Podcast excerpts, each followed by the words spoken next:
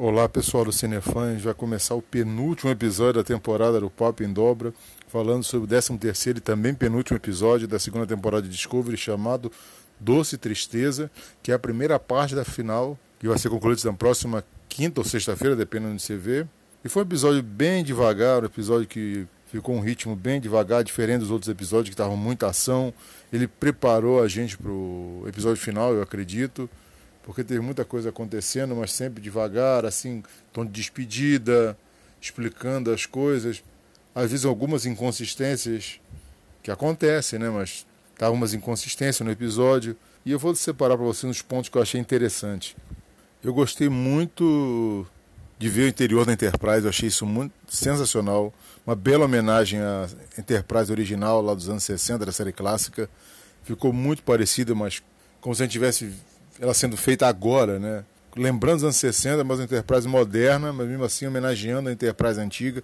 Isso foi um ponto altamente positivo no episódio, eu achei muito legal isso. Também o fim da comunicação de holograma, que a gente nunca tinha visto. A gente viu no Deep Space Nine, mas a gente nunca tinha visto antes, então agora acabou com esse negócio de holograma, vai voltar a ser tela por tela, como era na série clássica, na nova geração. Eu achei meio estranha a despedida da Amanda com Sarah, que eles chegarem lá na nave Vulcana. Parece que a nave Vulcana é muito mais rápida que todas as naves, né? Porque chegou rapidinho onde estava a Discovery. Isso eu achei um ponto mais ou menos. A despedida até que foi. Não foi nada para o episódio, mas foi legal ver pai e filha, assim. A mãe também, a Amanda, eles lá dando uma despedida. Eu gostei muito do reencontro da Poe, que você deve lembrar do Short Tracks, Runaway aquele alienígena que é a rainha do planeta que eles foram, já Shaea, que apareceu o ponto de luz vermelho no espaço, eles foram para lá. Ela é a rainha que inventou um jeito de recristalizar o de lítio, né? Que é bem interessante. Ela também foi responsável pelas maiores tecnobaboseiras do episódio, mas foi muito legal. Eu também gostei muito do Paul e do Colbert tentando a, a parar, né, tudo que eles tem entre eles, ver se eles podem seguir. Eles viram que cada um vai seguir o seu caminho, mas quem sabe na frente eles podem voltar a ficar juntos. Isso é um momento bem tocante, bem interessante do episódio. Também eu achei muito legal, esse acho um dos mais legais, foi a Jojo falando pro Capitão Pike. Eu já vou falar de vida dele, mas ela falando na hora que ele estava se transportando para Enterprise da Discovery, falando: Ah, eu sou imperatriz do Império Terrano. Aí ele: Que Império Terrano? E dando aquela piscadela que foi muito legal ele reconhecendo aquele jeitão Pike, que sem dúvida é o melhor personagem da segunda temporada, o Capitão Pike. Eu também me junto ao pessoal que quer uma série do Pike, hein? CBS, dá essa pra gente, hein? O... A tripulação também foi interessante, mas eu achei um pouco forçada ela ficar, a tripulação original da Discovery, ficar na nave junto com a Michael. Eu vou já explicar por que a Michael tá na nave. Uma coisa que eu achei péssima, péssima, foi o Tyler. O que o Tyler fez no episódio achei muito triste. Porque o cara que diz que ama a mulher, o cara que diz que está sozinho, que é par entre dois mundos, aí na hora que tem a chance de mostrar, dar aquela redenção, ficar do lado dela, ele faz o quê? Ele dá um beijo de despedida e vai embora. Tudo bem que a aspiração dele é nobre, tentar fazer que os erros do Sessão 31 não se repita, mas ficou muito estranho.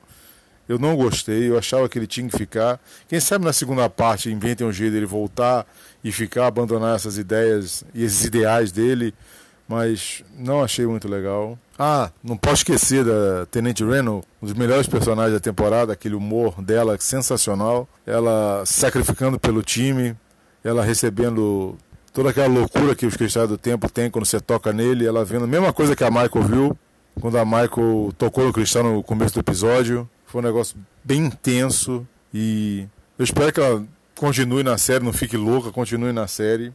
E agora vamos pro principal do, do episódio, né? A Michael, quando transportou o cristal do tempo no início do episódio, ela tocou nele e viu relances do futuro, né? A Enterprise atacada pelas naves da seção 31 do controle, a Discovery também tomando muita porrada e um dos flash forwards, né, que ela recebeu, ela viu Leland, é, inteligência artificial, o Leland do controle, invadindo a Discovery, matando todo mundo, inclusive ela. E aí ela fala para eles que o plano deles não vai funcionar e realmente não funcionou porque os dados da esfera tomaram controle da Discovery, porque o episódio começou exatamente onde parou o anterior, né? Com a pessoal evacuando a, a Discovery para Enterprise e eles armando a autodestruição e a autodestruição falha. Aí, sem entender muito bem o que aconteceu, o Capitão Pike manda a Enterprise disparar os torpedos fotônicos na nave e, para surpresa deles, a Discovery ergueu os escudos. Aí eles têm a ideia que os dados tomaram conta da Discovery e a Michael vem com a ideia de mandar a Discovery para o futuro, junto com ela, criar um novo traje do anjo e para o futuro. Isso pode ser uma bela relação com outro episódio do Short Tracks, o Calypso, que a Discovery está no futuro, bem futuro, só tem um tripulante a bordo. Eu acho que vocês deve... quem não viu deveria ver o Short Tracks, que tem uma... uns episódios bem interessantes, tem alguns mas tem uns episódios bem interessantes que, que dá uma ponte com a segunda temporada. Eu também só achei assim meio estranho.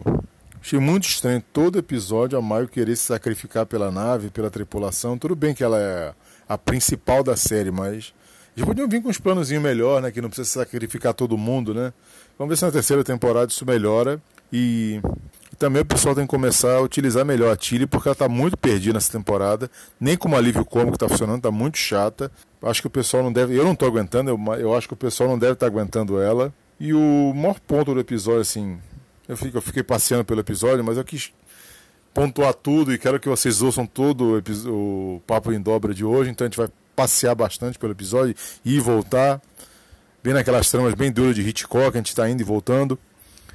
Mas o ponto alto do episódio, para mim, foi a despedida do Capitão Pike da Enterprise. Que cena memorável. Ele fazendo um discurso que só ele sabe fazer, e no final todo mundo fazendo a saudação para ele do jeito que só o Jornal das Estrelas faz, e ele retribuindo e saindo da ponte. Vai ser uma grande perda para a série, porque o Anson Mount, que eu não tinha muita fé nele depois daquela temporada horrorosa dos Inumanos que ele fez, mas é realmente foi a melhor adição para a série na segunda temporada. O Spock também está muito bem o Ethan Peck, mas o Anson Mount como o Capitão Pike está sensacional. Espero que eles utilizem mais ele, que tem a série derivada do Pike, desde a época da Enterprise até o final triste dele na cadeira de rodas no episódio de coleção da série clássica. Tem alguma história para contar ali, né? E podiam fazer umas temporadazinhas só para mostrar, né, toda a versatilidade do ator.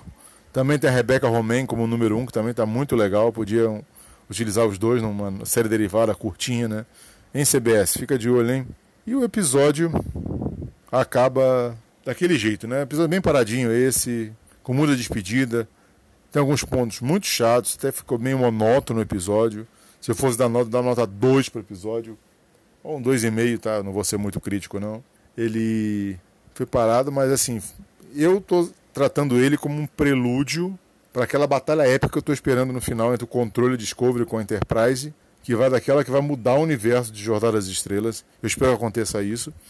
Porque, como eles falaram que ninguém espera o que vai acontecer no episódio final, vai ser totalmente inesperado, que ninguém vai conseguir adivinhar o que vai acontecer e que eles querem se aproximar cada vez mais da série clássica. Então, eu quero aquela batalha épica que mude os rumos da história. Pode ter viagem no tempo, pode ter aparição de personagem clássico. Eu espero de tudo nesse episódio final. Era tudo que eu tinha que falar para o episódio, mas eu vou deixar aqui com vocês dois lembretezinhos muito importantes se você estiver vendo o episódio hoje, domingo, né, dia 14, na quinta-feira que vem vai ter um especial do Quinta Cadeira com o João. Ele vai cortar os últimos personagens da equipe dele para preparar para os episódios ao vivo da, do The Voice.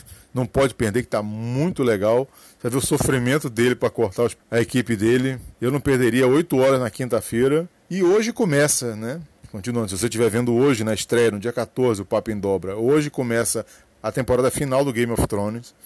E nós preparamos um podcast muito legal que vai estrear amanhã às 8, com a Júlia e os convidados dela, falando sobre tudo que aconteceu no episódio, em toda a temporada, toda segunda-feira, depois do episódio. Episódio domingo, toda segunda-feira, depois do episódio acontecer no domingo, vai ter a Mãe dos Dragões, nosso podcast com a Júlia, falando tudo o que aconteceu e mais um pouquinho sobre Game of Thrones ela vai apresentar, junto com os convidados dela, vai ser muito legal. Toda segunda às oito, vocês não podem perder. Eu fico por aqui, com um pouquinho de tristeza, mas muito animado com que vai ser o último episódio da temporada na semana que vem e vai ser o nosso último episódio dessa temporada do Papo em Dobra. Espero que vocês estejam gostando. Comente aqui comigo o que você está achando, se você está curtindo, não está curtindo, o que tem que melhorar na temporada, o que você achou do Papo em Dobra essa temporada. Fala com a gente, vamos bater um, um papo em alto nível. Segue o Cinefãs nas redes sociais, Facebook Cinefãs, Twitter e Instagram, arroba Cinefãs Oficiais e no YouTube Cinefãs TV. Vejo todo mundo voltando aqui em dobra na próxima semana pro Papo em Dobra. Valeu!